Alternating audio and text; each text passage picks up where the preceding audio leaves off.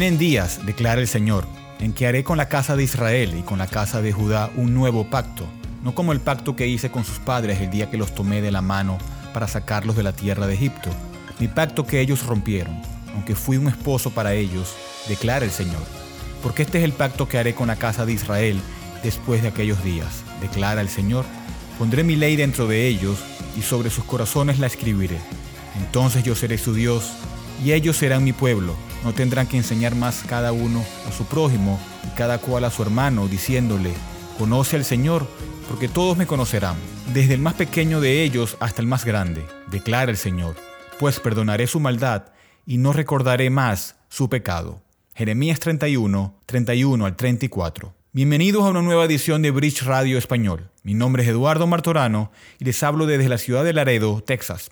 Hoy continuamos con la serie de Teología Sistemática y veremos el nuevo pacto. Así como Dios reveló su pacto de gracia en el pacto con Moisés después de la redención de Israel de la esclavitud egipcia, así en Jeremías 31, Dios prometió una nueva revelación de su pacto de gracia algún tiempo después de la redención de Israel del exilio babilónico. Jeremías describió al pueblo de Dios y las cosas nuevas que el Señor haría por ellos. Él usaría tanto a Judá como a Israel como un solo pueblo habría un Israel restaurado, unido con un Judá restaurado.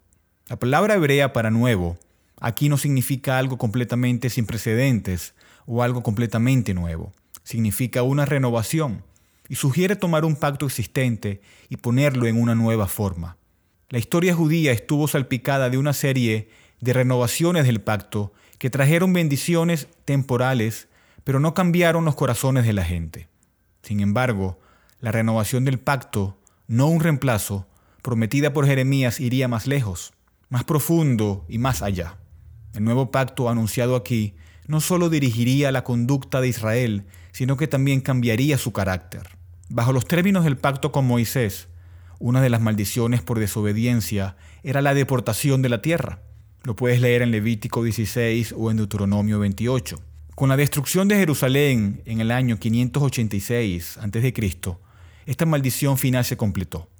La expulsión de Israel de la tierra prometida enfatizó su fracaso masivo bajo los viejos pactos. En el exilio, las maldiciones del pacto asociadas con los pactos abrahámico, mosaico y davídico fueron promulgadas y cumplidas. Esto mostró claramente la necesidad de una administración del pacto más efectiva que las reveladas anteriormente. Se requería un nuevo pacto que transformara poderosamente la relación entre Dios y los pecadores. Las promesas de un nuevo pueblo y una tierra nueva y reino son edificadas y fluyen de este nuevo pacto, como vemos en Jeremías 31. Siguiendo el ejemplo de Jeremías, los compararemos con los principios y promesas del antiguo pacto. El antiguo pacto del que Jeremías habló aquí no fue el pacto de obras hecho con Adán antes de la caída, sino la fase mosaica o administración del pacto de gracia en desarrollo, del cual este nuevo pacto sería la administración culminante. Jeremías, al predecir el nuevo pacto, lo contrastó claramente con un antiguo pacto en el pasado. Dejó en claro que el viejo pacto que estaba comparando con el nuevo era el pacto con Moisés, como lo vemos en 31, 32. Antes de considerar los detalles del nuevo pacto, debemos preguntarnos en qué sentido es este antiguo pacto antiguo y en qué sentido es el nuevo pacto nuevo. En primer lugar, recordemos que hay esencialmente dos pactos divinos, el pacto de las obras, hecho entre Dios y Adán, y el pacto de gracia, hecho entre Dios el Padre y Dios el Hijo. Los convenios con Adán, Noé, Abraham, Moisés y David, después de la caída, fueron administraciones o revelaciones del único pacto de gracia. Las promesas del pacto de gracia fueron representadas en la forma de estos pactos. Entonces, cuando Jeremías profetizó un nuevo pacto, no estaba profetizando un nuevo pacto con nuevas partes completas, con nuevos términos o con nuevas promesas. Más bien estaba profetizando una nueva administración del único pacto de gracia.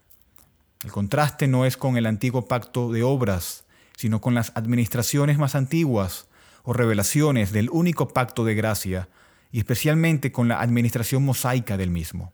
Entonces, ¿Qué es nuevo acerca de la administración del pacto de gracia profetizado por Jeremías? Hay nueva universalidad, hay nueva gracia, hay nueva claridad, hay nueva inmediatez, nueva eficacia, nueva espiritualidad y nueva finalidad. Primero, nueva universalidad. La administración del nuevo pacto difiere de la antigua en que tiene un énfasis universal.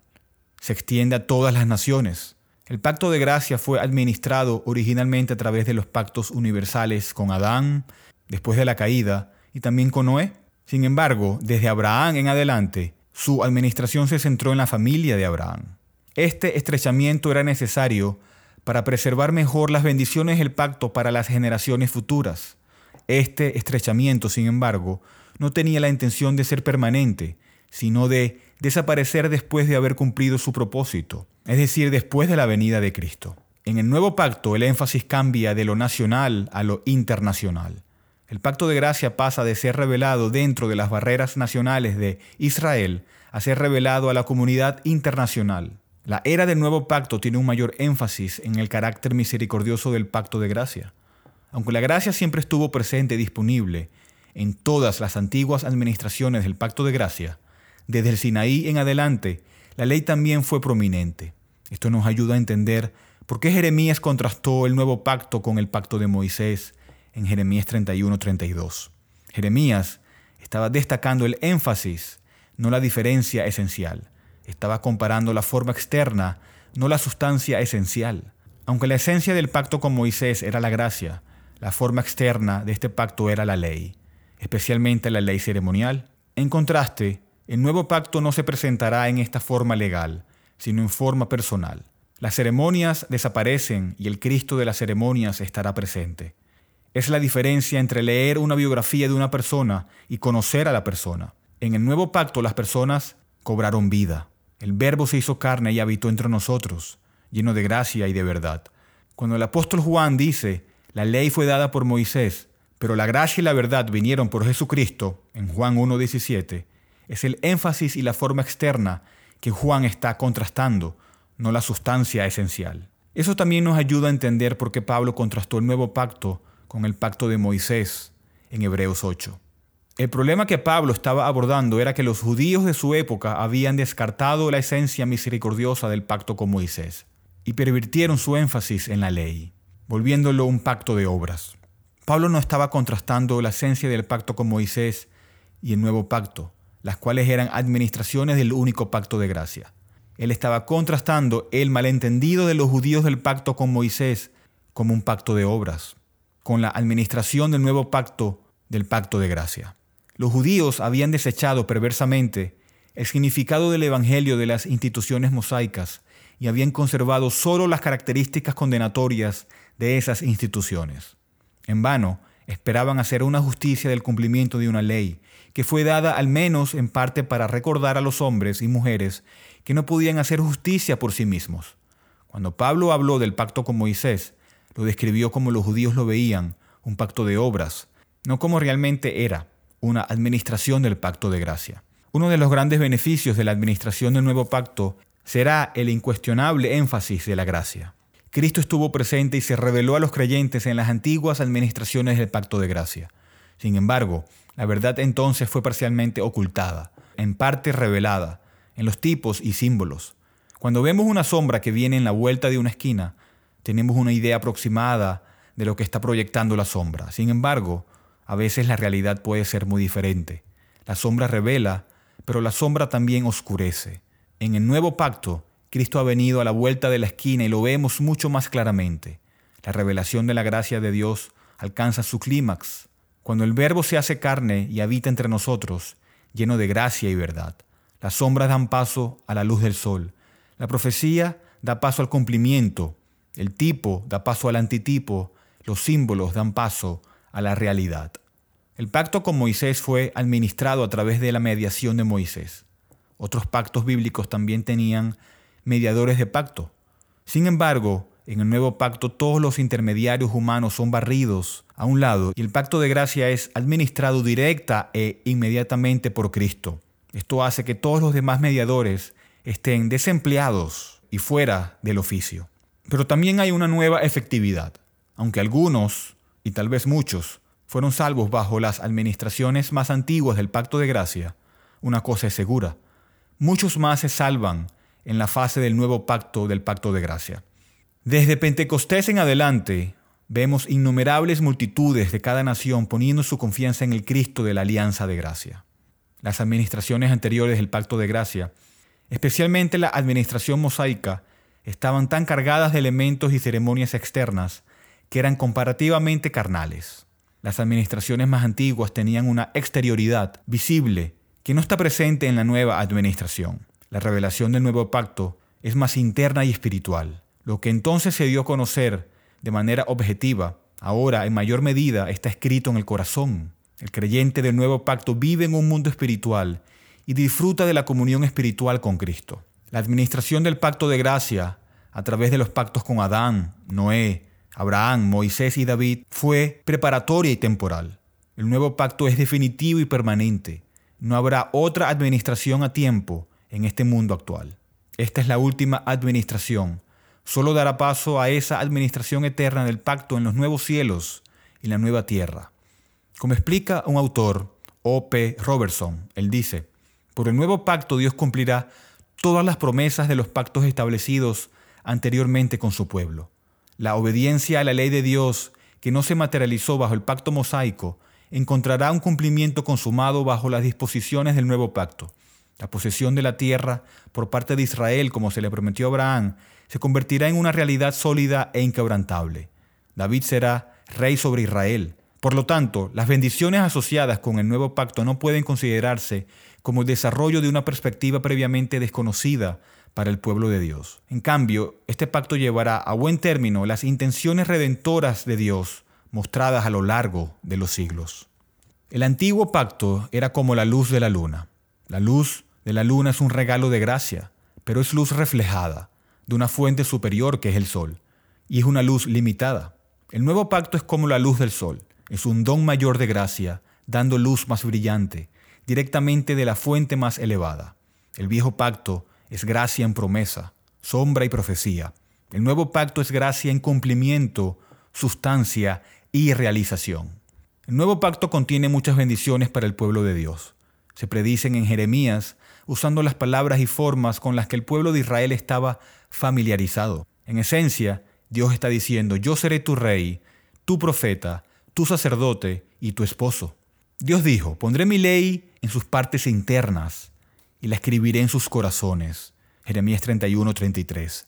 Esto se refiere a la ley moral de Dios.